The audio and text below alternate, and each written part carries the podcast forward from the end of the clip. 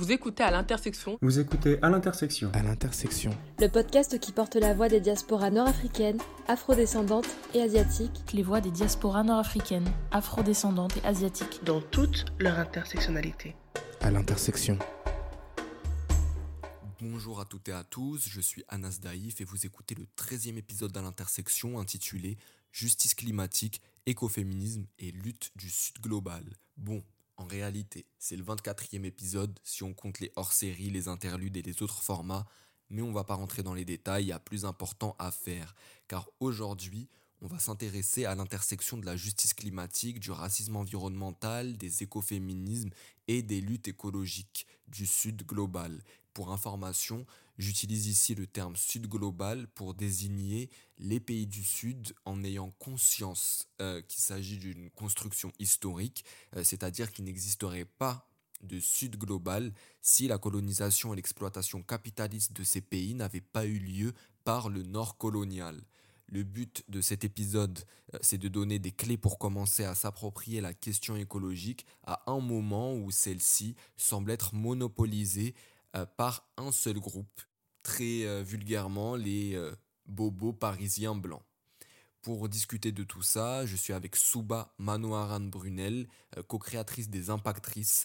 Cet enregistrement fait suite à une discussion publique qu'on avait eue au festival Slash Asian le 9 juillet dernier au Relais de Pantin sur le même sujet. Merci d'ailleurs à Amanda et Yamuna de Slash Asian pour l'idée. Sans elles, bah, cet épisode aurait jamais eu lieu.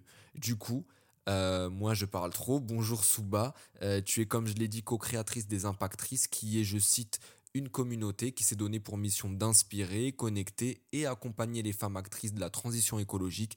Est-ce que euh, tu pourrais te présenter dans un premier temps et nous présenter ton parcours?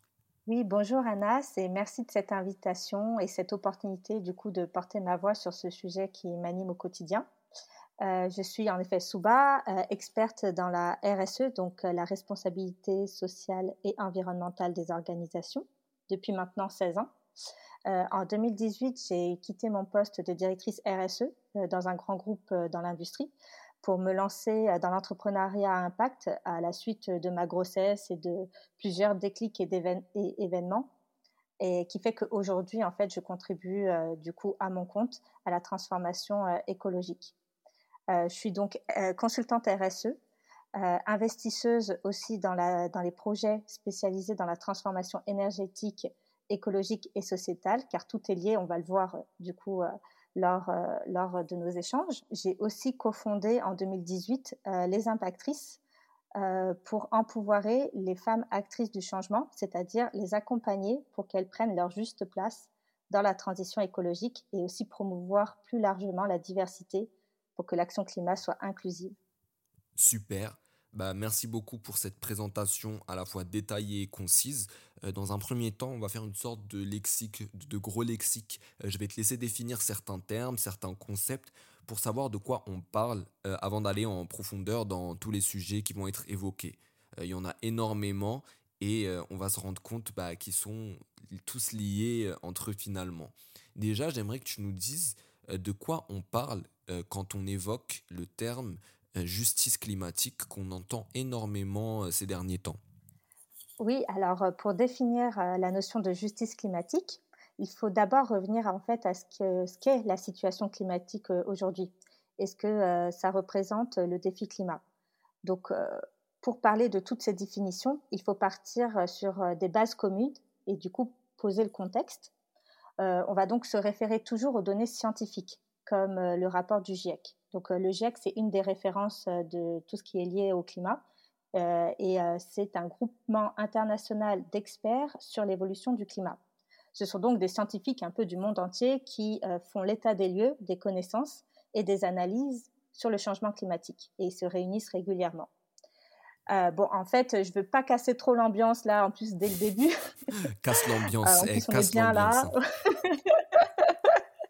Non, en vrai, on est bien et tout, mais en vrai, euh, je sais, vous savez, tu le sais, on le sait tous que euh, ben c'est la merde hein, dans le monde. Euh, il n'y a juste qu'à voir l'actualité de cet été.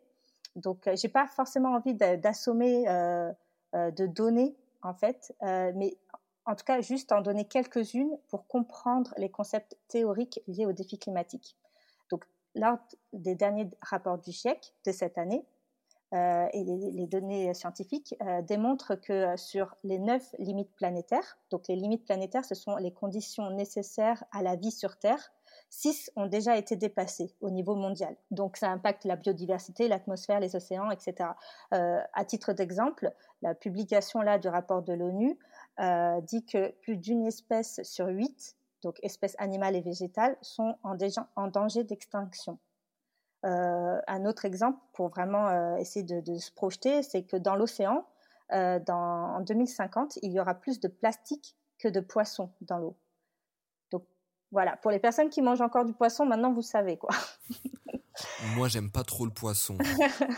Ça va, du poisson au plastique, du coup, tu t'en passeras très vite. Totalement. Et du coup, quand on parle de défi climatique, on parle d'une deadline. Euh, ce mot, d'ailleurs, euh, il n'aura jamais aussi bien porté son nom parce que on estime euh, aux alentours de 2030, en 2030 donc, les scientifiques estiment que c'est la deadline pour vraiment qu'on réussisse à faire plafonner les gaz à effet de serre et du coup arrêter ce massacre humain et environnemental.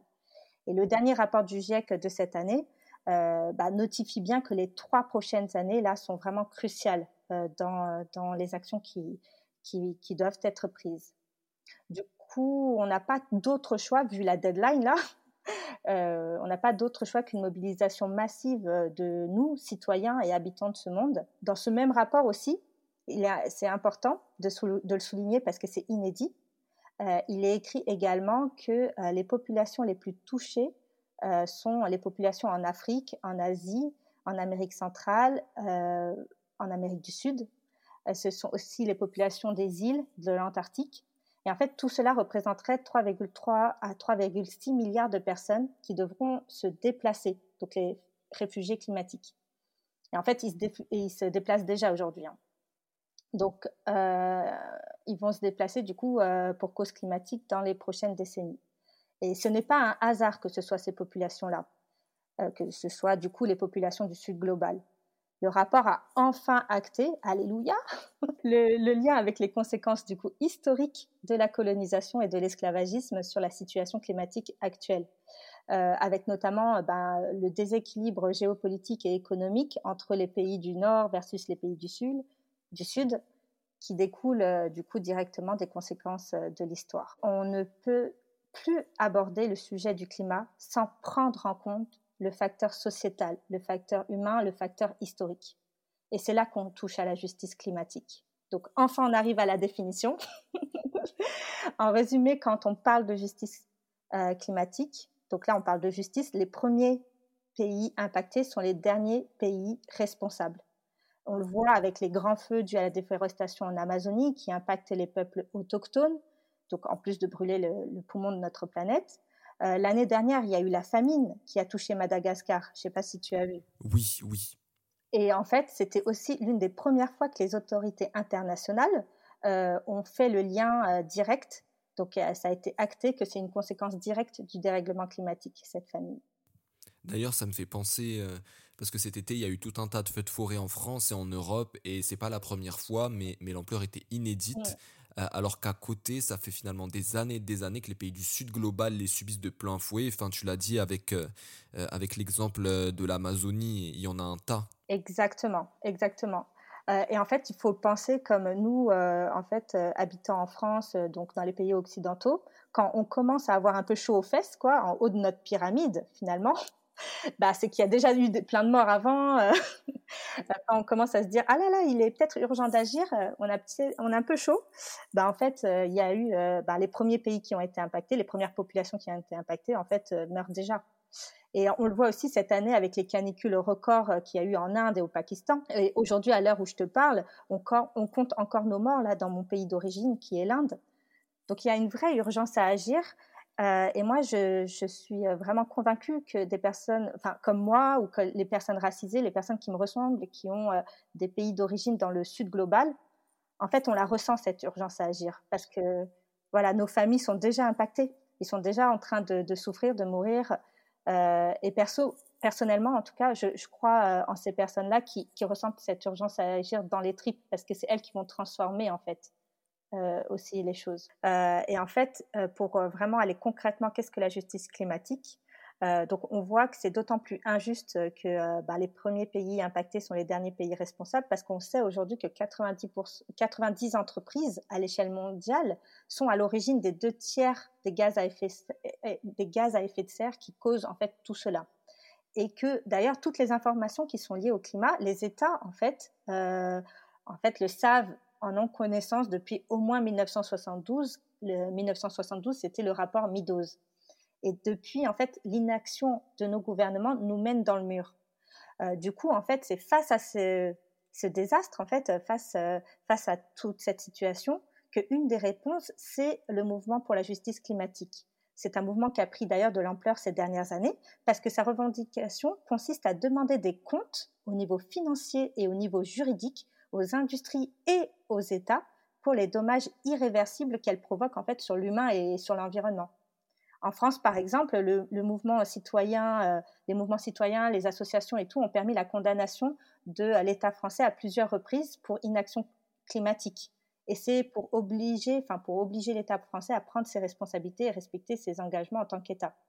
Et au niveau international, on voit aussi l'activiste ougandaise euh, Vanessa Nakate, qui milite pour les réparations financières pour les pays du Sud. Donc, du coup, elle prend en compte les conséquences de l'histoire euh, et des désastres euh, climatiques qu'il y a aujourd'hui dans les pays du Sud. Et euh, du coup, c'est à travers l'action qui s'appelle Show Us the Money qui réclame 100 milliards de dollars par an minimum. Montrez-nous l'argent, c'est ça? Voilà, c'est ça. Pardon, oui, montrez-nous l'argent. Et, et, là, c'est vraiment, en plus, du coup, voilà, c'est euh, vraiment un des symboles de justice climatique parce que euh, c'est la prise en compte même des conséquences historiques en fait, euh, cette réparation financière. Et personnellement, je pense que c'est le fait de penser le défi climatique par le prisme de la justice qui est une des clés, si ce n'est la clé, pour trouver des solutions vraiment innovantes et transformatrices, transformatrices pardon, car on prend en fait le problème à sa racine. Euh, et en fait, il y a vraiment une importance de prendre vraiment le problème, surtout de l'urgence climatique à sa racine, parce que bon, euh, j'essaie de toucher du bois, Anas, mais voilà, pour se projeter, si je te disais que là, euh, tu étais atteint d'un cancer, est-ce que tu préfères un traitement radical ou que je te donne un doliprane? J'hésite. Non, je rigole évidemment, le traitement radical. Ouais, le traitement radical parce que, bah, en fait, tu veux que, que ton problème euh, soit traité à la racine et que tu sois guéri et que tu vives. Et donc, étymologiquement parlant, radical, ça veut tout simplement dire à la racine. Donc, euh, la clé pour moi, c'est vraiment la justice climatique, la justice sociale, la justice tout court. Une solution qui n'est pas assez valorisée aujourd'hui par la société et par les narrations actuelles. On y reviendra, je pense. Euh, alors qu'en réalité, si en vrai, il n'y avait pas d'inégalité, s'il n'y avait pas de discrimination, s'il n'y avait pas d'oppression, que si tout était basé sur une vraie recherche d'équité, de partage, etc., bah, en fait, il n'y aurait même pas d'urgence climatique aujourd'hui. Donc, on sait qu'on n'a plus le temps, donc il faut vraiment agir à la racine, donc il faut penser justice. D'accord. Et juste, tu avais évoqué le rapport Midos en, deux mots, c'est quoi exactement? Donc c'est un rapport euh, scientifique du coup euh, qui euh, vraiment montre bah, tout ce que même le, le GIEC reprend, c'est-à-dire que c'est les, les scénarios euh, des conséquences climatiques euh, sur les, euh, c'était les 10 à 50 années qui allaient venir. Et, et c'était un rapport qui disait que vraiment qui montrait la, la, nécessité que les États prennent leurs responsabilités parce que le problème il est tellement grand, il est tellement systémique que c'est que au niveau international et au niveau des États que ça peut aller vite quoi. Merci beaucoup Souba pour cette réponse détaillée. Euh, deuxième définition, celle de l'écologie populaire.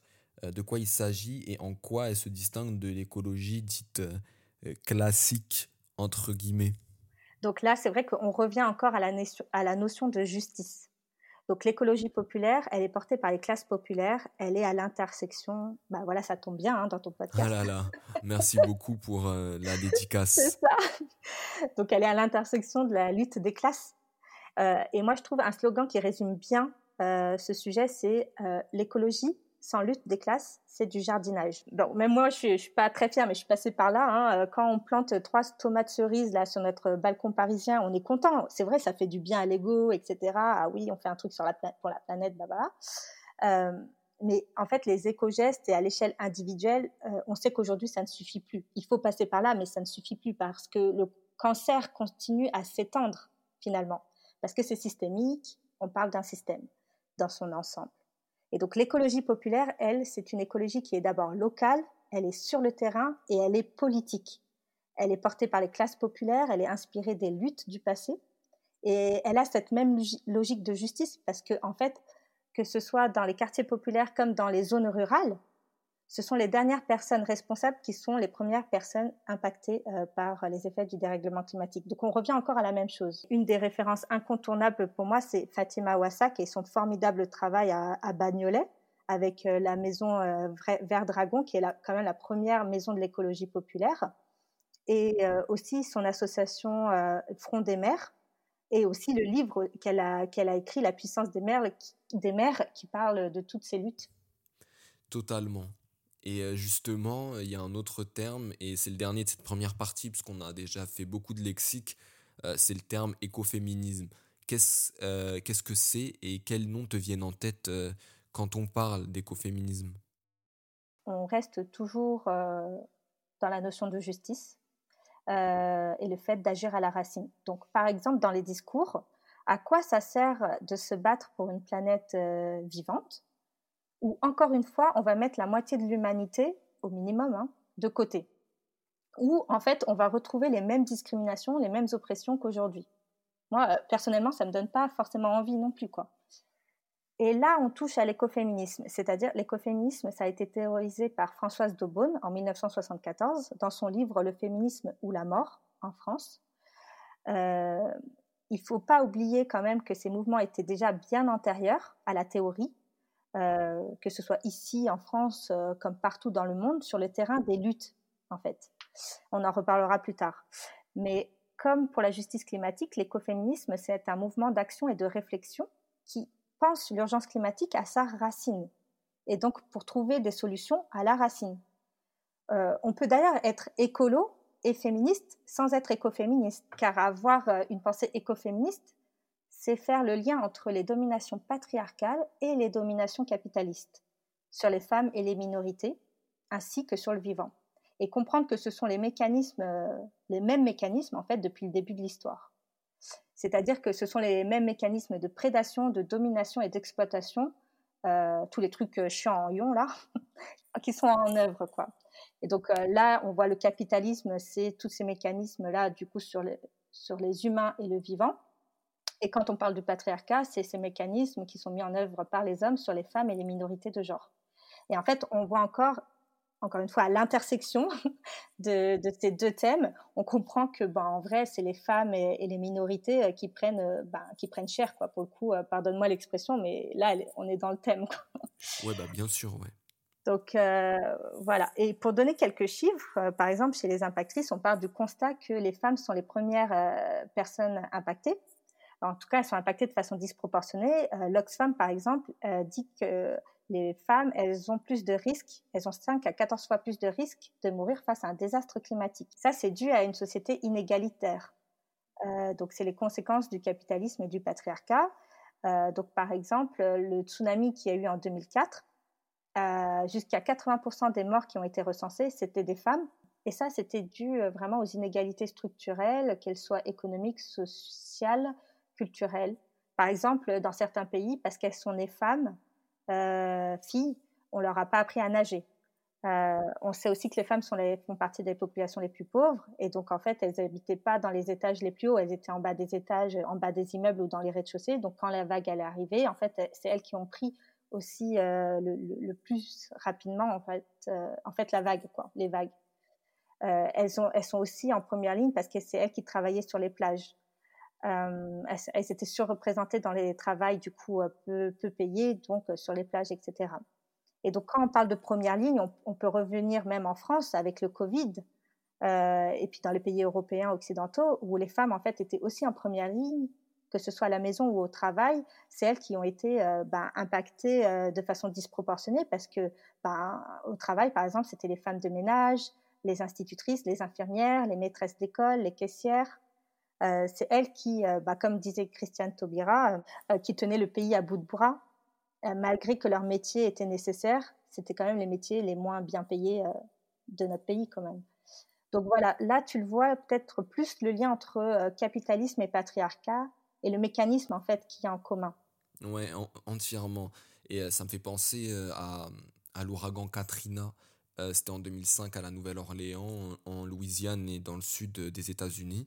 Et la plupart des quartiers de la Nouvelle-Orléans qui ont subi le plus de dommages ont été les plus dévastés, c'était les quartiers afro-américains parce que les maisons étaient moins bien construites, entre, autres causes pardon, économiques, historiques, sociales. Donc il y a aussi ce lien entre écologie et questions raciales, en plus de la question du genre que tu viens d'évoquer.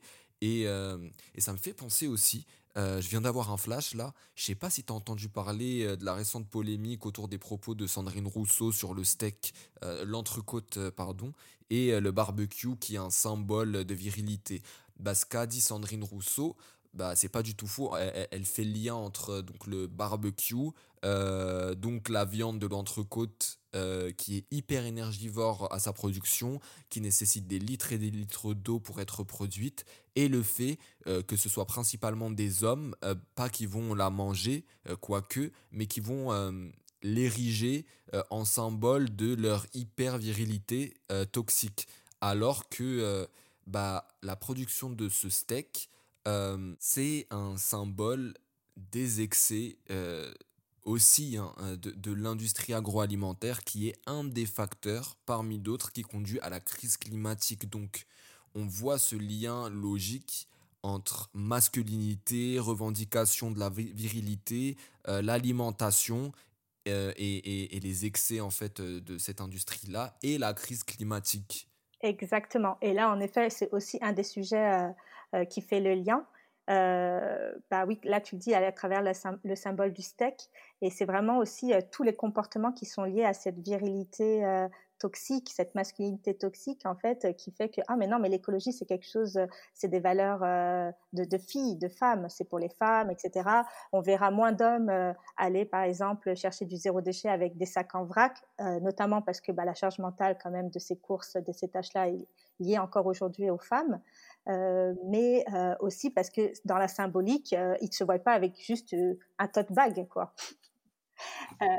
donc c'est des comportements aussi derrière, même le, tu parles du steak, un autre symbole matériel comme le steak, c'est les SUV, les gros 4x4 c'est la voiture dans toute sa splendeur d'ailleurs. C'est le truc qui est le bolide. Tu n'as pas besoin de faire 300 km heure, mais enfin, il y a juste aller au salon de l'automobile pour voir le symbole de, cette virilité toxique, comme tu dis. Euh, donc, euh, le truc le plus polluant, en plus, voilà, quand, tu vas dans ce salon-là, tu vois comment les filles, donc les présentatrices, euh, les hôtesses, on, appelle ça des hôtesses, sont présentées, etc. Et puis, et puis les voitures, c'est vraiment un des gros symboles, en effet, de ce que tu viens de dire. Alors, je reprends juste la question pour, parce que tu posais la question sur quel nom te, te viennent en tête quand, mmh on, quand on, parle d'écoféminisme. Donc, euh, bah, pour moi, comme je le disais, Fatima Wasak, il y a Vandana Shiva aussi, une activiste euh, euh, indienne, Vanessa Nakate, Patricia Galinga. voilà, ce sont des, des personnes qui m'inspirent en fait parce qu'elles ne se disent pas forcément écoféministes, elles agissent en fait et c'est elles agissent elles agissent pour la plupart elles n'ont pas le time aussi de de, faire 10 000 livres, etc. Il y en a qui font, et c'est important, hein, euh, de théoriser, d'ancrer, de documenter, euh, d'archiver la transmission de ces luttes. Mais euh, pour beaucoup, en fait, elles, bah, elles agissent et elles prouvent tous les jours par leurs actes et par leur lutte qu'elles font bouger les lignes. Quoi. Et ça rend moins intellectuel aussi le fait qu'elles soient dans l'action. Et ça rend plus accessible à tout le monde le fait d'agir comme ça.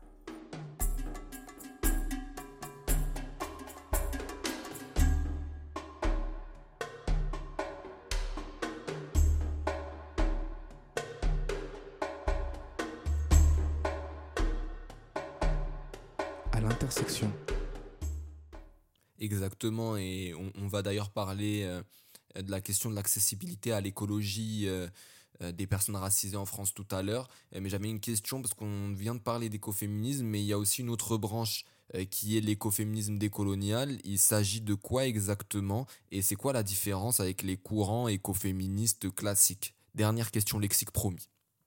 Alors oui, en effet, il y a plusieurs mouvements écoféministes.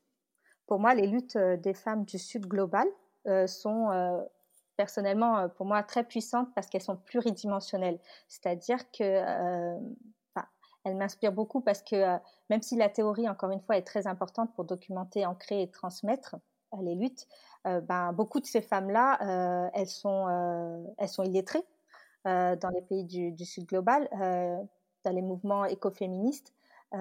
Beaucoup sont, enfin, n'ont pas le temps de d'écrire, n'ont pas besoin de mots non plus elles agissent. Encore une fois, on, est, on reste sur les femmes qui sont dans l'action, euh, sur le terrain, parce qu'elles n'ont juste pas le temps, quoi.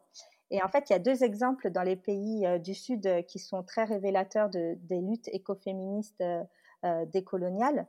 c'est le mouvement Chipkos en Inde, qui est là depuis les années 70. En fait, c'est ce mouvement où on voit les femmes qui enlacent les arbres pour lutter ah contre la déforestation, tu vois.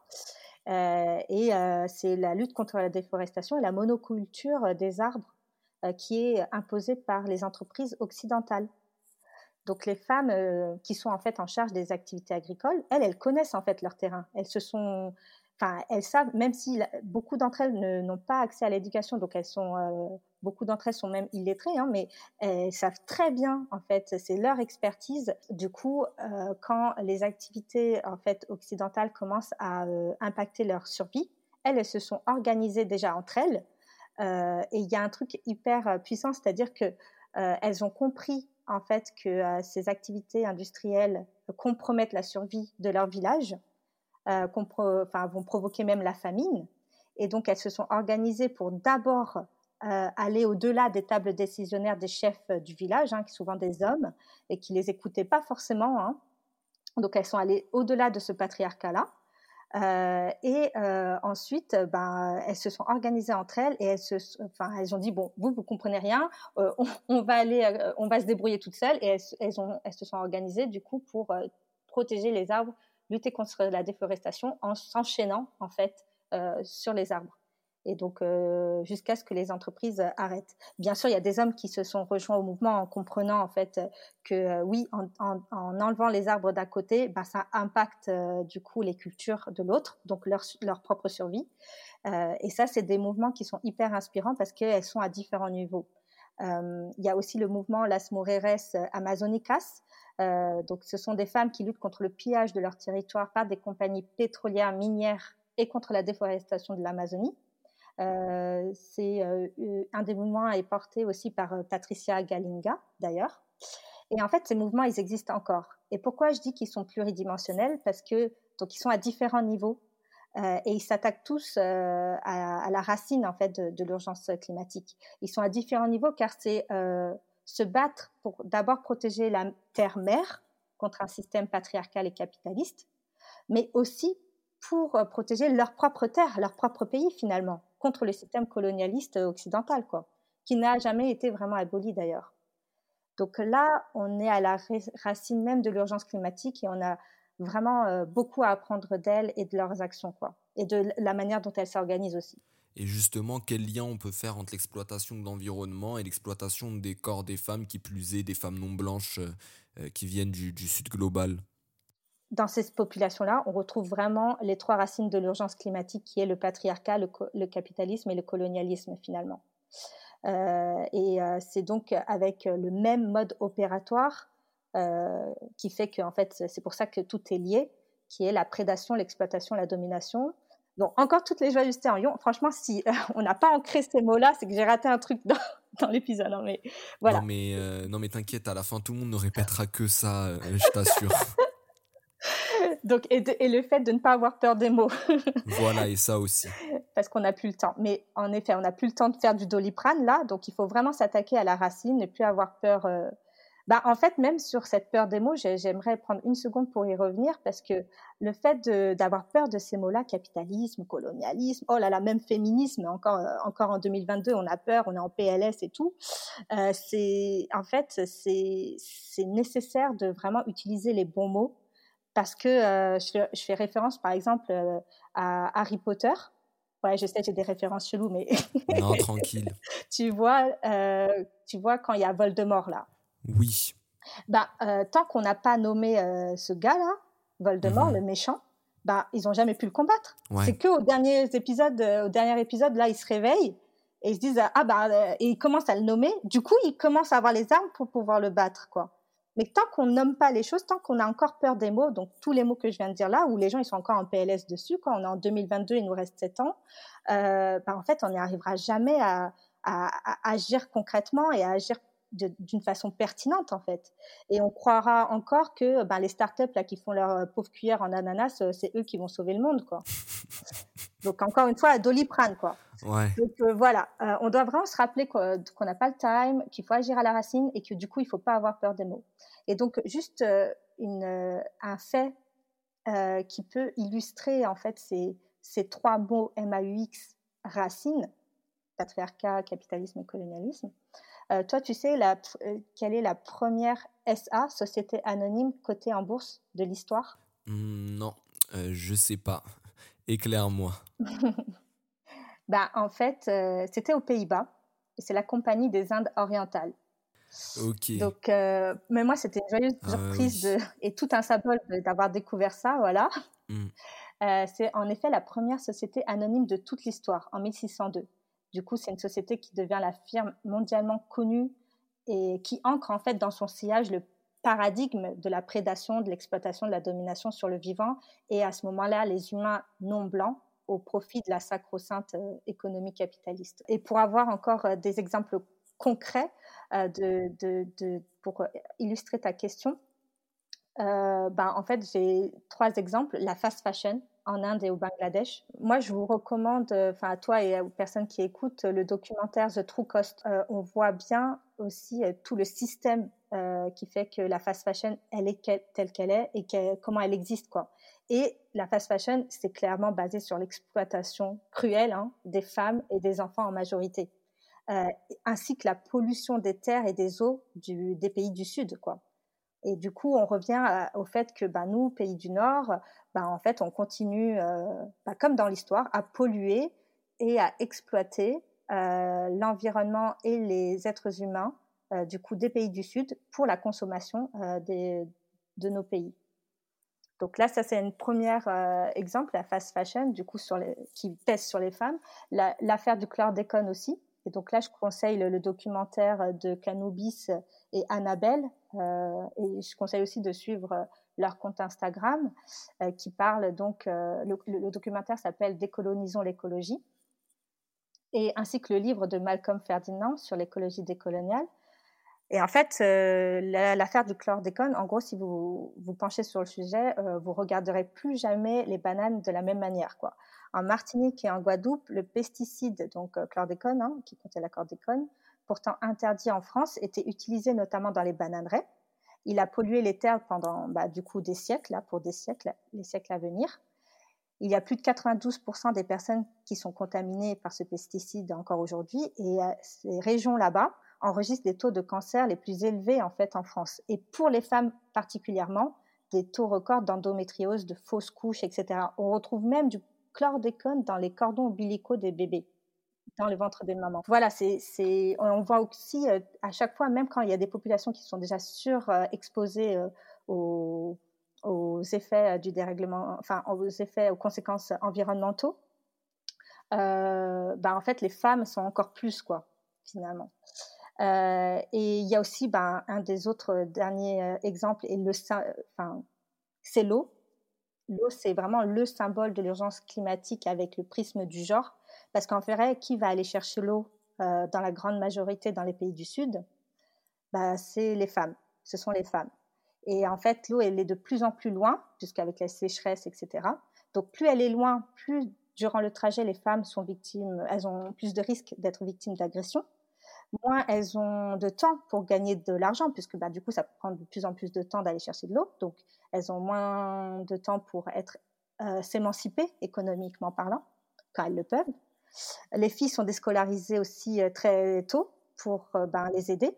parce que plus c'est loin, bah, plus il faut des gens. Et aussi physiologiquement parlant, les femmes et les filles, elles ont besoin de plus d'eau, et donc notamment pendant les règles. Et ça, ça peut augmenter en fait les risques d'infection. Et donc voilà, c'est ce cercle vicieux là qu'il y a quand on, on, lit le prisme du, du défi climat à travers pardon le prisme du genre quoi. C'est donc en réponse en fait à tous ces systèmes donc que la justice climatique, comme la justice sociale, comme l'écoféminisme, l'antiracisme, les luttes LGBT, etc. En fait, ce sont des solutions qui sont ancrées dans le défi climat euh, et qui sont malheureusement des narrations qui ne sont pas assez souvent mises en avant pour l'instant, hein, parce qu'elles ne sont pas portées par nous. Mais euh, en fait, le fait de travailler pour un monde euh, juste pour tout le monde, où tout le monde aurait sa place, etc., c'est vraiment la clé en fait du défi climatique, quoi puisqu'on voit que euh, c'est euh, par les mécanismes de discrimination qui fait qu'aujourd'hui, en fait, nous nous retrouvons en urgence climatique. Et euh, justement, un des ressorts de cette urgence climatique et cette injustice climatique, c'est le racisme environnemental. Qu'est-ce que ce terme évoque pour toi? Alors, oui, en fait, avec le travail des impactrices, on fait ce travail de démocratiser ces termes. Euh, il est notamment abordé lors de nos publications ou encore euh, nos ateliers et nos interventions pour sensibiliser sur ce sujet qui est encore trop peu abordé, euh, mais qui est encore une fois relié à la justice. c'est d'ailleurs un peu le pendant de la justice environnementale, quoi. Donc c'est les mêmes logiques et les mêmes processus que pour les femmes, ce qu'on disait auparavant. Euh, l'impact, en fait, ici, il est encore plus fort et plus disproportionné sur les personnes qui sont déjà discriminées et victimes de la société qui est inégalitaire. Donc ici, là, les personnes racisées. Parce que la société, en fait, les met en situation de vulnérabilité. Euh, donc on l'a vu précédemment sur les exemples euh, à travers le prisme du genre. Donc la définition du racisme environnemental, en fait, c'est un concept qui a été théorisé en 1982 par Benjamin Chavis, pour le mouvement de justice environnementale. Euh, et en fait, ces deux enjeux euh, qui peuvent paraître, le racisme et l'environnement, qui peuvent paraître a priori éloignés, ben, il, a réussi en fait, lui, à, le mettre, à mettre en lumière la manière dont les discriminations liées au racisme créent et renforcent les inégalités écologiques. Par exemple, on estime aux États-Unis, tu en as un peu parlé, que euh, les Afro-Américains auraient 75% plus de risques de vivre près des installations toxiques et nucléaires que le reste de la population. Et euh, c'est pareil en France, il euh, faudra que je retrouve le, titre du livre et de l'auteur parce que ça m'est complètement sorti de l'esprit, mais je le mettrai en barre de description du podcast. mais les populations racisées issues de quartiers populaires et de milieux modestes ont souvent été installées euh, près de lieux pollués, près d'autoroutes. Et par exemple, à Paris, beaucoup de quartiers populaires de la ville sont collés au périphérique. Euh, moi, mon immeuble a longtemps été juste devant le périph', donc on ouvre la fenêtre pour aérer les pièces le matin on voit le périph', on inhale toute la pollution. il a fallu euh, qu'il y ait un bâtiment administratif de la ville qui vienne s'installer euh, en face de chez moi pour nous barrer la vue. Et encore, euh, on reste à côté, on inhale tout. Et c'est comme ça un peu partout dans le monde occidental. Et ce que tu me dis, ça me fait aussi penser à un autre truc qui a rien à voir mais tout à voir en même temps, c'est l'exportation des déchets vers les pays du Sud. Exactement. Exactement. Euh, et en fait, juste pour revenir à ce que tu disais, euh, je vois l'article ou euh, les, recherches dont, dont, tu parles, parce qu'il y a à un moment donné des recherches qui se sont aussi penchées sur historiquement pourquoi en fait le 93 est le département, en plus d'être le plus pauvre, le plus pollué. Et euh, quand on voit euh, donc euh, dans l'histoire, notamment au moment de l'industrialisation de l'Île-de-France, bah, tu avais du coup toutes les usines là qui étaient dans Paris, un peu, voilà, sur, un peu sur la couronne, etc bah, quand elles euh, polluaient, les fumées, encore aujourd'hui, en fait, les vents les emmènent vers le, le nord, euh, le nord-est, quoi. Donc, euh, il y a beaucoup plus de vent qui, vont, qui va dans le 93. Donc, à ce moment-là, lors de, de, cette ère industrielle, en fait, c'était les ouvriers qui habitaient dans le 93, donc les, classes les plus, les classes ouvrières, les classes les plus pauvres, celles qui travaillaient du coup dans les industries, et les, les, personnes bourgeoises ou voire les propriétaires en fait de ces industries-là étaient dans le 92 donc de l'autre côté. Et encore aujourd'hui, on voit cette, euh, cette, euh, comment dire, euh, cette structure géographique qui est restée, parce que même économiquement parlant, bah, tu as, beaucoup plus de mal d'acheter dans à Marne-la-Coquette, là, que du coup à Saint-Denis. Ça existe vraiment, Marne-la-Coquette? Oui, ça existe vraiment. ah, ok. Je pensais que c'était une petite blague. Non, c'est pour ça que je me suis dit, ce mot, il est. ah, ok, ouais. Mais tu vois, euh, et encore une fois, tu, tu, vois derrière même les liens sur le capitalisme, quoi. Il est beaucoup plus cher d'acheter là-bas que dans le 93, quoi. Et encore, sans compter la gentrification, ça, c'est un autre sujet. Mais voilà, c'est euh, juste pour rebondir sur ce que tu disais. Euh, même ça, architecturalement parlant, structurellement parlant, géographiquement parlant, en fait, euh, c'est un impact, une conséquence de l'histoire aussi. Et cette répartition, c'est pas un hasard. Et donc, pour rebondir aussi sur les déchets plastiques, en effet, les déchets plastiques, mais même électriques et électroniques, hein, que, émet l'Occident, ben, oui, où sont-ils envoyés? Tu le sais. on le sait tous. On le sait tous, donc dans les pays du Sud, etc. et on le sait aussi que Enfin, euh, même si là, la Chine, l'Indonésie, les Philippines euh, ont arrêté euh, du coup de maintenant d'être traités un peu comme la poubelle du monde, hein, il faut le dire, mmh du monde occidental. Ils ont arrêté tous les contrats. Bah, du coup, on se retrouve nous, sur les États-Unis encore pire, mais dans bah, à incinérer les déchets parce qu'en vrai, les pays occidentaux, on ne sait pas recycler et euh, on va incinérer ou euh, on va euh, enfouir, donc on va les mettre sous terre, mais on ne sait pas et on ne veut pas en fait recycler parce que ça voudrait dire qu'il faudrait ben, déjà exploiter des gens et, ben, du coup polluer aussi. Donc on préfère le faire dans les pays dits du Sud et c'est pour ça que encore une fois la narration coloniale elle est jamais vraiment partie quoi parce que dans tout le cycle de, de, vie de la consommation, ben, en gros on continue de produire euh, dans les pays du Sud. Donc, euh, euh, notamment à chaque fois dans les enjeux du climat, on n'arrête pas de dire oui, mais regarde, en Inde, ils polluent, le nord de l'Inde, il y a toujours des nuages de fumée, de pollution, etc. Mais toutes ces industries-là, que ce soit en Inde ou en Chine d'ailleurs, mais pour qui elles produisent tous ces biens-là, ils vont pas aux mains, voilà, ils vont pas aux mains des Indiens. Regarde autour de toi, juste là, combien de choses, même chez moi, hein, combien de choses viennent de ces pays-là, quoi. J'ai honte, je te parle à cette heure-ci, j'ai un t-shirt Chine. voilà. Donc, mais c'est c'est enfin voilà c'est aussi le truc de dire on n'est pas parfait non plus oui bien sûr parce qu'on est né dans cette matrice hein donc mais après voilà c'est on, de plus en plus on en prend conscience et ensuite à nos moyens à notre échelle comment on peut on peut agir quoi.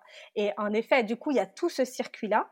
Euh, qui fait que bah, on continue de polluer, d'exploiter les gens dans les pays du Sud, euh, de polluer leur terre, leur eau, parce qu'on ne veut pas polluer notre canal du Lourc. Hein.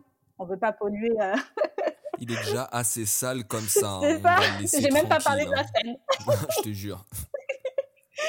Et même ça, tu vois, on sait aussi que toutes ces consommations-là, par exemple nos baskets, les trucs comme ça, c'est des enfants la majorité, c'est des populations pauvres et c'est beaucoup, c'est des enfants Bien aussi. sûr, nos, nos téléphones. Euh, nos téléphones, etc. C'est sur l'exploitation des enfants qui nous ressemblent en plus. Bien sûr, bah oui. Euh, et, et, moi, je me rappelle même quand j'étais petite, il y avait plein d'humoristes qui faisaient ces blagues-là. Ah ah, oui, les baskets, c'est les enfants chinois, les enfants indiens qui les font. Ah, ah, ah. Mais moi, j'en rigolais, tu vois tellement t'es matrixé. Mais ça, ce serait peut-être une autre, euh, un autre sujet d'épisode. Mais vraiment, décoloniser la pensée fait partie aussi des solutions de l'urgence climatique. ah oui, de ouf. Et euh, décoloniser euh, l'humour aussi, ce serait le sujet d'un autre épisode.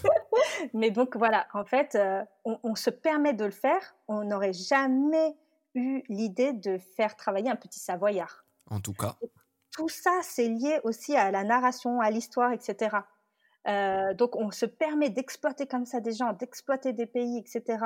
Euh, et euh, parce qu'il y a eu ces inégalités économiques, ces pays acceptent aussi, tu vois. Mmh donc ces inégalités économiques, encore une fois, qui sont liées par l'histoire. Hein. Mais voilà, donc on est dans ce cercle-là. et pour recycler, c'est pareil. On va jeter nos déchets et les faire recycler entre guillemets dans ces pays-là aussi. Donc ça reste les, pays, les poubelles de l'Occident. Donc voilà, euh, ça c'est quelques exemples de racisme euh, environnemental. J'en ai un dernier parce qu'il a, il a, il, a, euh, il peut être important parce que il concerne les gens du voyage. On peut les considérer comme des personnes blanches, mais ça reste des personnes racialisées. et il y a eu cet incendie au Lubrizol, tu sais, avec le nuage violet là. Ouais, c'était vers Rouen. exactement à Rouen, l'usine à Rouen. Et en fait, donc c'est un, enfin, une crise environnementale. Et en fait, les autorités, elles ont prévenu tout le monde. À part, elles ont oublié, je dirais, je ne sais pas si je peux me permettre de mettre les guillemets, mais elles ont oublié de prévenir les gens du voyage qui étaient juste en plus à côté de, l'usine. quoi. Mmh. Et donc ça, c'est aussi des mécanismes. Il y a William Hacker qui, qui l'aborde très bien dans son livre Où sont les gens du voyage oui. C'est des mécanismes où on voit le racisme environnemental, euh, mais vraiment euh, documenté, euh, sur, que subissent les gens du voyage, tu vois. Mmh totalement. Et, et, si je peux, je finis juste par deux exemples de racisme environnemental. on a parlé du 93, et je crois que, on en avait déjà discuté entre nous. Mais euh, quand il y a eu la canicule, euh, du coup, c'était euh, en 2003 en France, mmh et bien, le taux de mortalité enregistré dans le 93, il était de 160% supérieur à la moyenne nationale. Mmh Sachant que le 93, donc encore une fois, c'est le département l'un des plus pauvres de France et où les personnes racisées sont surreprésentées. Et en fait, par manque d'infrastructures, par aussi le fait que c'est pas beaucoup végétalisé, en fait, il y a une bétonisation énorme. Mmh. Euh, donc, ça veut dire qu'en fait, il y a quelques degrés de différence, alors que, par exemple, à moi, chez moi, où je suis ici, à quelques kilomètres du périph', quoi, sauf que je suis au-delà du périph'. Donc, toutes ces injustices-là, eh ben, ça fait partie du racisme environnemental. Et puis, il y a aussi euh, un exemple, comme ça, il y a vraiment un, éventail d'exemples euh, qui est plutôt dans la narration, dans, le, dans le, la représentation c'est celle de Vanessa Nakate, ah qui a été reniée non pas une, mais plusieurs fois. Euh, on a renié sa photo, c'est-à-dire qu'on a enlevé, on a coupé sa, son image, quoi, sa tête, euh, sur des photos où il y avait des activistes climat qui parlent d'écologie. Donc là, même là, on enlève euh, l'image de personnes racisées qui parlent d'écologie.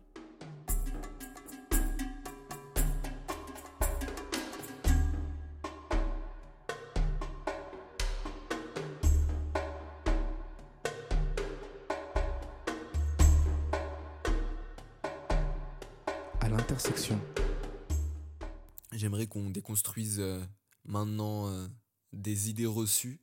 Euh, déjà, merci beaucoup pour toutes ces réponses détaillées et claires jusqu'à maintenant. donc la première idée reçue, c'est cette phrase qu'on entend beaucoup, si en Inde ou en Afrique vous n'étiez pas aussi nombreux, si les femmes africaines ne faisaient pas autant d'enfants, le monde irait beaucoup mieux. Pourquoi c'est factuellement faux? Eh, je rigole, hein, mais parce que cette question, enfin, eh, c'est tellement bête comme affirmation que voilà. Moi aussi, je rigole, euh, je rigole, mais je rigole euh, pas euh, de bon cœur, quoi. Pareil. Mais c'est vrai que oui, ouais, clairement, c'est factuellement faux. Hein, il n'y a pas de spoiler alerte. mais en fait, avec mon travail, j'évolue beaucoup dans ces milieux-là qui sont un peu écolo, écolo blanc, bobo, etc., notamment à Paris. Euh, et en fait, euh, à travers mon association en 2019, j'ai commencé un peu à, je suis pas journaliste du tout ou quoi, mais j'ai commencé un peu à porter ma voix sur euh, les thèmes, donc sur l'écologie, etc. Et je voyais hein, que je dénotais parce que clairement, bah, il n'y a pas beaucoup de personnes qui me ressemblent, donc il n'y a pas beaucoup de personnes racisées qui, qui, en parlent et qui prennent le micro pour en parler. Donc, en fait, ces, phrases-là, je les ai je euh, je les entends encore euh, régulièrement dans ces milieux euh, écolos. et la première fois, ça m'a vraiment fait, enfin, les premières fois, ça m'a vraiment fait des, gros déclics parce que je comprenais pas pourquoi j'étais sidérée. c'était en 2019 et c'était les deux, trois interventions qui se sont un peu enchaînées et à chaque fois, j'avais des, remarques comme celle-là. Et, et, une fois, très précisément, ça m'a fait tellement mal au cœur. Euh, euh, j'avais le micro, j'étais une salle, il y avait quoi, 150 personnes. Euh, c'était très euh, monochrome. On va dire que j'étais la seule euh, femme racisée. et donc, du coup, ben voilà, je, je présente ce qu'est celle défi climat nanana. Et puis, en fait, il y avait c'était censé être une question, mais bon, c'était plus une remarque. Bref, là, il y a un homme qui me dit, bah, en fait, dans votre pays, si vous n'étiez pas si nombreux, on ne serait pas dans cette merde. Oh là là, mais il est bête ou quoi? Et là, en fait, c'est en fait, es dans la sidération parce qu'en fait, c'est mmh. violent dans le sens où moi, j'ai travaillé hein, dans, dans l'industrie, j'étais au comité de direction, donc euh, j'étais dans les mondes des requins, de la jungle et tout. Quoi.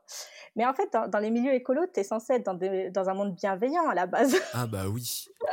et tu lui as répondu quoi du coup?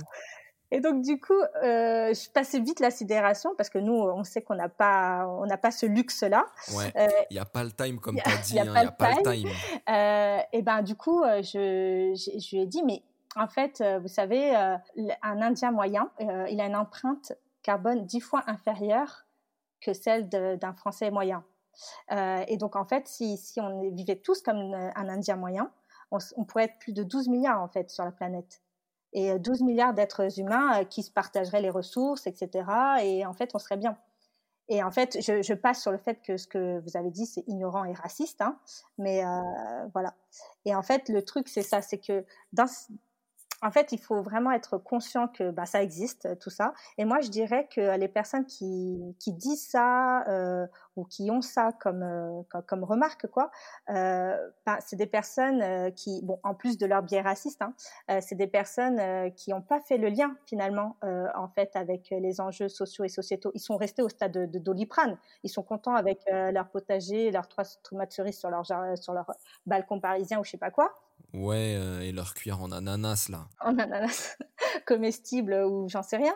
Euh, mais du coup, ils n'ont pas, ils ont pas forcément fait les liens, en fait, de, les, les liens avec les enjeux sociaux et sociétaux qui sont nécessaires euh, pour répondre à cette crise-là. Et c'est des enjeux qui sont liés notamment là au racisme ou au genre ou à la classe sociale. Donc, c'est, et c'est aussi pour, c'est un milieu un peu d'entre-soi par, enfin, parfois. Donc, c'est pour ça qu'il faut vraiment, il est nécessaire de diversifier les voix. Hmm, totalement. Et c'est ce que tu fais avec les impactrices. C'est ça. Tu disais, enfin, les rapports montrent euh, que l'empreinte carbone d'un Indien moyen est euh, dix fois euh, inférieure à celle d'un Français moyen. On se rend compte que le fait de dire que l'Afrique et l'Asie sont surpeuplées, donc c'est à cause d'eux qu'il y a tout ça, c'est faux. Et surtout, dans ces deux continents, j'inclus aussi les Caraïbes et les îles Pacifiques et l'Amérique du Sud, ben, en fait, il y a déjà dans l'histoire euh, qu'elles soient lointaines ou contemporaines, des prémices euh, de pratiques euh, qu'aujourd'hui on qualifierait d'écologiques ici en Occident. Moi, l'écologie, par exemple, c'est mes parents et ma famille qui m'ont appris à être écolo, en triant, ne gaspillant pas. je suis de confession musulmane et en, islam, on dit que gaspiller, c'est illicite. Et aussi, tout ce qu'on voit, les en vrac qui pullulent là dans, dans les magasins bio en France, bah, au Maroc, il y en a déjà dans les épiceries depuis des lustres. Et euh, ça me fait aussi penser à ce que tu disais tout à l'heure euh, sur l'idée reçue que l'écologie, euh, c'est un truc de femme. Et ce que j'observe, c'est qu'il y a des personnes racisées autour de moi euh, qui vont dire que l'écologie, c'est pour les blancs. Alors que finalement, beaucoup de nos, de nos pratiques, en fait, de nos pays d'origine, euh, de nos ethnies d'origine, sont déjà écolos. Est-ce qu'on peut dire qu'à force de récupération euh, de cette éco-responsabilité euh, par des bobos blancs, on s'est retrouvé à être dépossédé de quelque chose qui, euh, bah, à la base, fait partie de nous, quoi. De toute façon, je te rejoins tout à fait, dans le sens où oui, chez nous, en vrai, chez nous, ça a toujours été du bon sens. On a, je crois qu'on n'avait même pas besoin de mots, genre le mot écologie, pour dire que bah, c'est du bon sens et, et on le fait et c'est tout, quoi. Et, euh, et beaucoup de nos civilisations, euh, du coup, euh, des, pays dits du Sud, à l'époque précoloniale, en fait, on était des civilisations qui étaient ancrées à la nature, qui étaient ancrées au vivant. Beaucoup même de civilisations, notamment en Inde, où on était vegan. Enfin, le véganisme, c'est pas les blancs qui l'ont inventé. Donc, euh, vegan parce qu'on avait un rapport avec les animaux qui enfin, c'était un autre paradigme. Et euh, on avait aussi ce, enfin, euh, nous, euh, tu parlais de, Maroc, de, de- des- des commerces. Euh, pareil, on avait la même chose en Inde, mais euh, on avait aussi le fait de, euh, bah, quand tu vas aller chercher des, petits trucs, euh, des, des badjins, on appelle, donc c'est des beignets de pommes de terre et tout. En fait, ils, enroulaient avec du papier journal. Il n'y a jamais eu de, tu vois, de déchets plastiques euh, à usage unique, etc. Jusqu'à ce que ça soit à un moment donné dans euh, l'époque contemporaine, ça s'est incrusté en Inde. Et là, euh, ça y est, ils commencent à dire euh, stop à euh, au plastique à usage unique. Mais on a toujours mangé sur des feuilles de bananier, on mange à la main euh, encore aujourd'hui. Euh, donc voilà. Et en effet, la récupération. Bah là, je parlais des feuilles de bananier. euh, en Inde, ça a toujours été le, le cas. Et euh, il y a des startups. Là, j'ai lu l'autre jour, il y a une startup euh, qui a levé des fonds euh, pour euh, bah, faire des feuilles de banane comme assiette, quoi. MDR. Et c'est le truc, l'initiative zéro déchet, super top et tout, quoi. Donc, en effet, tu as raison, c'est important d'en parler. C'est important de conscientiser que, en fait, on faisait déjà tout cela, que c'est en nous, euh, qu'il faut être fier aussi euh, de nos origines, de nos grands-parents, de nos ancêtres, de, nos parents, parce qu'on a toujours fait euh, ça, qu'on n'a pas forcément eu besoin d'un mot pour le dire. En fait, ce que tu soulèves aussi, c'est qu'il y a aussi une invisibilisation. C'est-à-dire que, par exemple, sur ce, genre de sujet, euh, on l'a étudié chez les impactrices, c'est que on a fait une mini-enquête, un mini-reportage euh, où on a un sondage où on a posé la question quelle personnalité te vient à l'esprit quand on parle d'écologie? Donc là, si je te parle d'écologie, si tu arrives à me dire quelques noms. les noms qui me viennent à l'esprit, alors, tu as mmh. Nicolas Hulot, euh, même si on l'aime pas après les accusations d'agression mmh. sexuelle. Euh, tu as Hugo Clément, avec qui on a beaucoup de mal aussi. Ou euh, bien, ouais, Yann Arthus Bertrand. c'est tout, je crois. Ok. Bah, en effet, c'est un peu ce qu'on a retrouvé dans notre sondage. C'est, bah, en gros, Yann Arthus Bertrand, Cyril Dion, Hugo Clément, Bon Pote, Pablo Servigne, Aurélien Barrault, Nicolas Hulot, Jean-Marc Jancovici. En gros, c'est vraiment les, noms qui sont revenus le plus souvent en premier. Et euh, est-ce que là, tu comprends un peu le délire? Ouais, c'est que des hommes blancs, quoi. Euh, en plus, on dit que l'écologie, c'est un truc de femme, entre guillemets. Donc, euh, ouais, c'est super paradoxal. Voilà, bah, privilégiés qui restent quand même dans des classes supérieures. Et, et, même, tu vois, Greta Thunberg, tu vois, la meuf, elle a juste retourné toute la planète là avec son How dare you euh, mais bon, elle, elle arrive en huitième position avec Camille Etienne, euh, du coup, euh, activiste climat en France aussi, quoi. Donc il y a vraiment des biais aussi, et puis et le fait qu'il y a une monopolisation en fait de l'espace médiatique, politique, public, entrepreneurial même d'une certaine catégorie en fait de population qui du coup bah, invisibilise. C'est plus ou moins inconscient hein, bien sûr, hein, mais du coup bah, en fait ça invisibilise d'autres voix d'autres narrations. Euh, et surtout, en fait, euh, bah, encore une fois, c'est inconscient, euh, mais bah, du coup, le fait que ce soit représenté que par les mêmes catégories de population, que par les mêmes personnalités, bah, en gros, la grande majorité de la population ne s'identifie pas à, leur combat, à leurs paroles, à même à leur personnage, quoi. Donc, euh, en fait, c'est vraiment ça aussi, l'enjeu d'avoir plus de, voix plurielles et de narration plurielle, et notamment au travers du prisme de la justice. Et, c'est aussi le, le, travail de Fatima Wassak, hein. Tout ce qu'elle fait avec, notamment dans son livre, etc. C'est aussi, euh, c'est hyper important parce que euh, ça permet de casser la narration dominante et qui sous-entendrait qu'en fait, en effet, l'écologie, c'est que pour les bobos blancs et qu'il n'y a que eux qui font de l'écologie, ce qui est complètement faux. Ouais, grave. Et et du coup, euh, comment les personnes racisées, minorisées, les femmes, euh, les minorités de genre euh, peuvent s'emparer concrètement de la question climatique Parce que je me rends compte que la question de l'écologie est arrivée, moi, dans ma vie, dans mon travail, surtout hyper tardivement et honnêtement. avant que Yamuna et Amanda m'aient proposé la discussion au festival Slash Asian, je m'étais jamais posé la question de est-ce que je dois parler d'écologie dans mon podcast.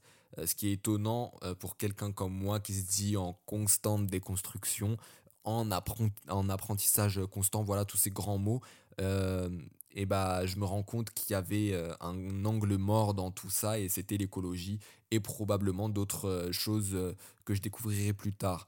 Donc finalement, comment des personnes comme moi peuvent s'emparer de ces questions-là? Bah, C'est vrai que voilà, à titre individuel, du coup, il euh, bah, faut faire déjà euh, selon ses moyens.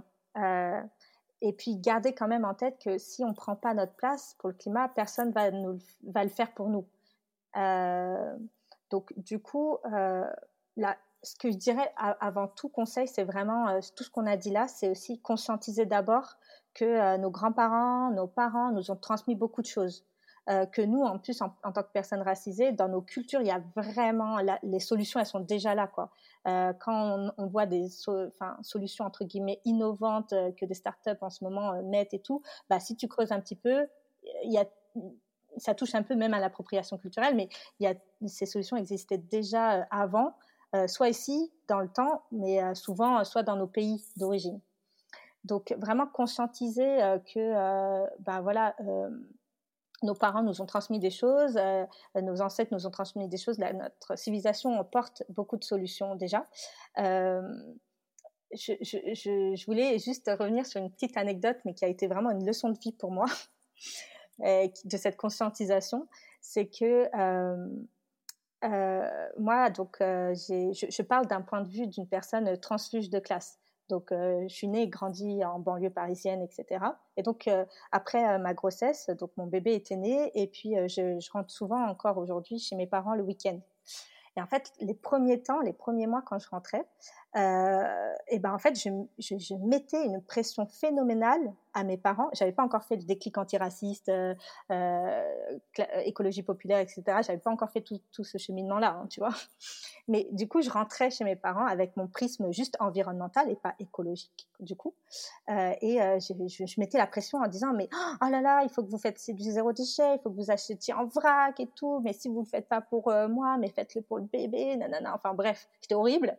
Et et donc, c'est vraiment parce que j'étais trop restée. Euh, du coup, j'habitais à Paris et j'habitais encore à Paris, mais j'étais trop restée au, à Boboland, tu vois. Mmh et donc, du coup, quand je rentrais chez mes parents, mmh. là, ça n'a pas fait juste, ça a pas fait deux week-ends. Hein. Le troisième week-end, mon, mon, père, il m'a pris et ah il m'a fait un espèce de aïe Donc, tous les Indiens comprendront.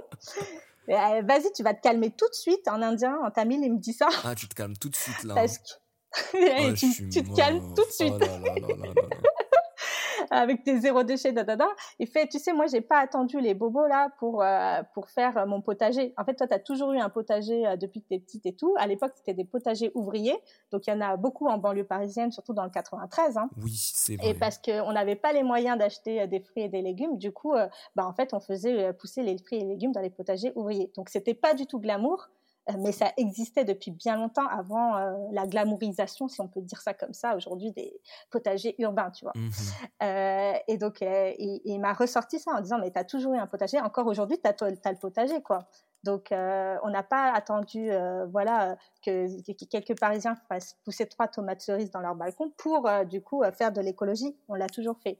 Et là, il y a ma mère en furie qui sort de la cuisine en montrant un pot de glace Agendas, là, et qui me dit, non, mais Souba, tu vois, depuis que tu es né, moi, j'utilise ça pour les, packs de, congélation, quoi, pour des boîtes de congélation. Je reprends les, pots d'Agendas. Donc, en, en réalité, elle réfléchit deux secondes. Et elle me dit, mais en réalité, c'est moi qui ai inventé le upcycling, quoi. Il n'y a pas un brevet à déposer. Ah, mais dis-lui d'y aller tout de suite, là, maintenant. Hein. Donc voilà, on, connaît tous ces pots de glace, ces boîtes de Quality Street, euh, les, tu, vois, euh, le, fait que nos affaires, en fait, les frères et les sœurs, ils nous ont déjà portés avant, etc. Tout ça, c'est de l'écologie. Alors peut-être c'est l'écologie du pauvre et tout, c'est de l'écologie. On a une empreinte carbone vraiment basse, en fait, en faisant tout ça.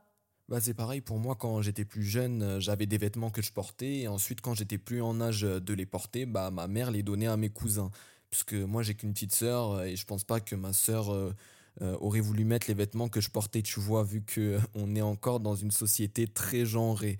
Mais du coup, elle les mettait dans les gros sacs tati là et elle les envoyait par autocar au Maroc. D'un côté, euh, c'est une façon euh, d'aider certains membres de la famille qui auraient moins de moyens financiers. Euh, mais j'ai une autre lecture là-dessus. c'est aussi une façon de recycler. Et ces vêtements-là, ils passent de génération en génération jusqu'à ce que tu puisses plus les porter et ensuite tu vas les jeter. Et encore, quand tu peux plus les porter, tu découpes ça en morceaux et tu les utilises comme chiffon pendant plusieurs années. Ça devient même de l'upcycling. Exactement. Et donc, franchement, avant tout conseil, c'est vraiment de conscientiser, nous, en tant que personnes racisées, minorisées, euh, etc., euh, c'est de conscientiser déjà tout ça, quoi. Euh, et de se reconnecter à, nos pays, à nos traditions, etc., quoi. Voilà, conscientiser, s'intéresser à tout ça.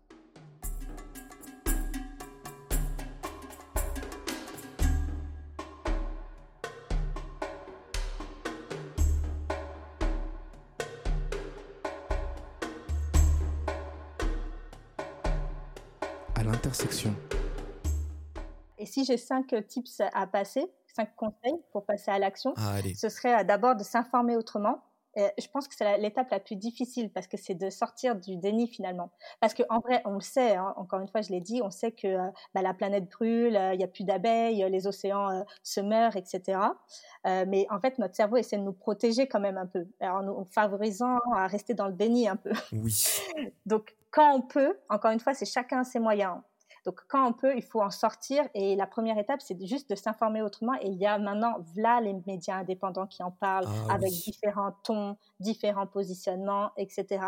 Et encore une fois, euh, on peut parler euh, de climat, mais on peut aussi parler d'écologie. Et quand je parle, moi, d'écologie, c'est derrière de justice sociale, d'antiracisme, de féminisme, de voilà toutes ces luttes-là qui luttent pour un monde meilleur, fait partie intégrante du défi climat.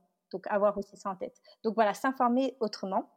Euh, donc euh, aussi chez les impactrices, on a toute une bibliographie de ressources si euh, les gens veulent avoir plus de ressources sur les premiers pas.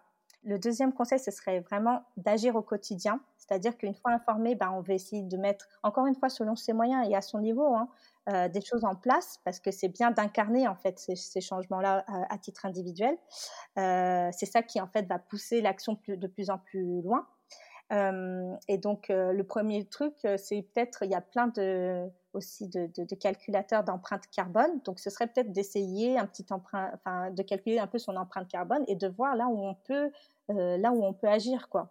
Donc, euh, sa consommation ou son alimentation, euh, son transport, enfin, voir là où on peut, avec selon ses moyens, agir à son, à son niveau et se rappeler que c'est bon peut-être pour l'environnement, enfin c'est bon sûrement pour l'environnement, c'est sûr, les humains et tout, mais aussi c'est très bon pour notre santé et notre portefeuille aussi. Euh, troisième conseil, ce serait de, rejoindre un collectif parce que, encore une fois, euh, le faire, euh, les éco-gestes, le faire à niveau individuel, c'est bien. Mais, mais on sait que vu la deadline, c'est que la force, encore une fois, du collectif qui, peut, qui est la solution. Et d'ailleurs, en parlant de force du collectif, ça me fait penser à un clean challenge qui avait eu lieu, je crois, il y a un ou deux ans, qui s'appelait Ma cité va briller. Je ne sais pas si ça te dit quelque mmh. chose. Euh, c'était dans le Val d'Oise et aussi aux Yvelines. Et en fait, c'était un groupe euh, euh, de jeunes. Ils étaient, je sais pas, une quinzaine, vingtaine, parfois trentaine de jeunes de quartier qui ont décidé de sortir et de trier, de nettoyer leur cité de tous les déchets. Et ça aussi, ce genre d'initiative-là, au niveau local, bah, ça aide à s'emparer de la question écologique, climatique, et c'est de l'écologie populaire aussi. Exactement. Et euh, des maisons, des, des, places ou des initiatives comme celle-là, ou comme celle de Vert Dragon, comme on en a parlé, etc., il y en a de plus en plus, quoi. Ça se crée de plus en plus. Et donc, c'est aussi un moyen de lutter contre l'éco-anxiété. C'est-à-dire qu'une fois aussi euh, qu'on s'informe autrement, que, bah, du coup, qu'on commence à avoir, enfin, qu'on s'intéresse à ce sujet, on peut euh, avoir affaire à l'éco-anxiété. Donc, le fait d'être à plusieurs, d'être ouais, d'être ensemble, d'être en groupe, on, est, on reste des, des humains, hein, euh, bah, ça, ça, ça, fait du bien. Et on agit, on fait notre part aussi, quoi. Et le collectif restera toujours euh, la clé euh, pour le défi climat. Et du coup, ce qu'on retient, c'est que le collectif, c'est vraiment le plus important. En effet, le collectif, c'est la clé, parce que donc de tout ce que j'ai dit précédemment, le dérèglement climatique, en fait, le défi climat peut être pris vraiment par plusieurs portes. Euh, c'est un peu comme une pelote de laine et en fait, soit tu es directement par la porte de l'environnement, protection de l'environnement, de la planète, soit tu es par la porte du féminisme ou de l'antiracisme, donc des questions de justice pour un monde plus juste euh, et donc du coup plus durable. Euh, et en fait, tout ça, euh, c'est pas forcément en fait tout ce qui est question de justice. En fait, pendant, enfin les autres composantes qui ne sont pas environnementales, toutes ces questions de justice, aujourd'hui malheureusement, c'est pas celles qu'on valorise. Euh, aujourd'hui, c'est plutôt des solutions un peu individuelles, un peu techniques, euh, qui sont ah, est-ce qu'on sort ou pas du nucléaire? Euh, Est-ce qu'on est-ce que la voiture électrique c'est la solution? Bref, on est encore sur, ben, en, gros, on revient sur le pansement, sur le doliprane, quoi, et pas sur le traitement radical d'un cancer. Donc, au, mieux, on pourrait un petit peu ralentir, et encore, parce que bon, sur les voitures électriques, euh, je caricature, mais en fait, qui peut s'acheter une Tesla, quoi? Pas moi, en tout cas. Hein. en plus, on sait d'où viennent les batteries et les et, l'exploitation des enfants et des minéraux euh, du, issus des conflits en Afrique. Donc il y a même tout ça derrière. Donc vraiment, c'est mmh. encore une fois quand on fait que du pansement, quand on prend le problème par le bas et pas par la racine, euh, bon, c'est c'est pas la meilleure façon, c'est pas la plus pertinente et c'est loin d'être la plus efficace. Donc voilà, le problème euh, quand c'est des solutions qui sont du coup que environnementales, c'est ce qu'on voit ici, c'est qu'on oublie tout l'aspect social et sociétal. Euh, et donc du coup, c'est pour ça que le traitement euh, radical ne peut être pensé que par le prisme de la justice. Enfin, par le fait de prendre le, problème à sa racine. Et en fait, le prisme de la justice, euh, et c'est là qu'on vient au, à, pourquoi le collectif, c'est la solution. Euh, le prisme de la justice, ça a le pouvoir fédérateur. C'est-à-dire que quand on parle de justice, en, vrai, là, les gens savent que c'est la merde. Les gens savent que les forêts brûlent, que l'océan se meurt, les, les, abeilles disparaissent, etc. On le sait depuis des années et des années. Mais c'est pas pour ça que ça, ça bouge, on est d'accord. Mais si tu leur parles d'eux, si, même moi, hein, si, si euh, c'est des, choses, si tu leur parles d'eux, si tu parles à travers de quelque chose qui nous fait écho, à travers notamment la justice sociale, à travers les, luttes des classes populaires, les gilets jaunes, les zones rurales, les droits des femmes, euh, le féminisme, l'antiracisme, les luttes LGBT, les, toutes les actions qui œuvrent pour un monde plus juste, avec euh, cette deadline du climat, hein, bah, là, on pourrait rassembler, en fait. Là, on pourrait euh, faire euh, vraiment euh, faire s'identifier un maximum de, de, personnes, créer cette mobilisation massive. En plus d'aborder du coup le sujet à sa racine, on contribue vraiment à créer ce mouvement de masse. Et pour atteindre en fait le fameux, on appelle ça le typing point, c'est le fameux point de bascule qui a été théorisé par d'abord Erika Chenoweth, donc, qui était une professeure en sciences politiques, qui dit que, en fait, dans une population, il faudrait environ 3,5% de la population qui, participe activement hein, à des manifestations, à du collectif, à des actions collectives, etc., pour assurer un changement de politique sérieux. Et, euh, et, ensuite, il y a eu un Américain, un éditorialiste, Malcolm Gladwell, qui euh, parlait même de 10% pour vraiment euh, avoir une transformation euh, radicale de la société en adoptant des comportements, euh, faire, en faisant pression aussi sur les États et du coup avoir et les industries et du coup avoir euh, un changement de paradigme. Hein. Euh, et ça, ça entraînerait aussi euh, dans son sillage la majorité silencieuse. Donc en fait, le, le, fait d'avoir ces chiffres-là, du coup d'avoir un objectif, donc d'atteindre ce point de bascule, on peut le faire que par le collectif. Et c'est pour ça que la justice sociale, climatique, euh, l'écologie euh, populaire, euh, enfin tout ce qu'on a vu, l'écoféminisme. En gros, c'est tout ce qui est euh, la lutte pour la justice, l'équité, l'inclusion. C'est les clés pour atteindre ces points de bascule. Quoi. Et il te restait encore deux conseils, c'est bien ça? Oui, les deux derniers conseils, c'est vraiment le quatrième, c'est de partager l'info à votre entourage. Euh, donc vraiment spread the word, partager l'info. Euh, et si jamais vraiment après tout ça, ça ne vous parle toujours pas, ni euh, tout ce qui est euh, lutte autour de la justice euh, ou du climat, euh, ou que vous avez vraiment pas le temps ou quoi, bah, en fait, vous pouvez toujours agir en écoutant ou en soutenant ceux qui agissent autour de vous. être des véritables alliés parce que ces personnes-là, elles ont vraiment besoin de soutien, quoi. Donc, euh, on, on peut peut-être pas être tous engagés, mais on peut se soutenir les uns les autres, soutenir les personnes autour de vous euh, qui, euh, bah, qui agissent, qui font bouger les lignes. Et c'est par du temps, c'est par de l'argent, euh, c'est euh, par juste mettre à disposition son appartement. voilà, c'est des choses. Enfin, il y a plein de choses pour soutenir bah, ces, ces luttes, quoi. Et d'ailleurs, petite page de pub, euh, parce que tu viens de dire euh, parmi les exemples, ouvrir son appartement. Euh, le prochain épisode à l'intersection qui sort et qui est le dernier de la saison 1 a été enregistré dans ton appartement en juillet dernier, Souba. Donc tu appliques très bien les conseils que tu donnes. merci beaucoup. voilà. Oui, c'est ça. C'est vrai que du coup, bah, dans les collectifs, je laisse souvent mon appartement bah, parce qu'il est libre. En journée, ouais. je suis pas là, je travaille. Donc, euh, bah, tant que ça, ça peut aider, ben voilà, ça me coûte rien en fait. Mmh, donc, euh, il y a vraiment différents moyens d'agir, quoi. Donc, euh, on a tous et toutes notre place. Et donc, la dernière, last but not least, c'est vraiment imaginer un futur souhaitable. C'est-à-dire que c'est essentiel pour se projeter Sinon, on, on reste aussi euh, ben, face à tout, toutes ces informations, on peut rester un peu dans la sidération. Donc, on a besoin de rêver, on a besoin d'imaginer. Euh, par exemple, chez les impactrices, on fait beaucoup ce travail-là et on passe par l'art dans toutes ses formes pour tout ça. Et donc, euh, voilà, on a vraiment besoin d'imaginer le monde dans lequel on voudrait vivre.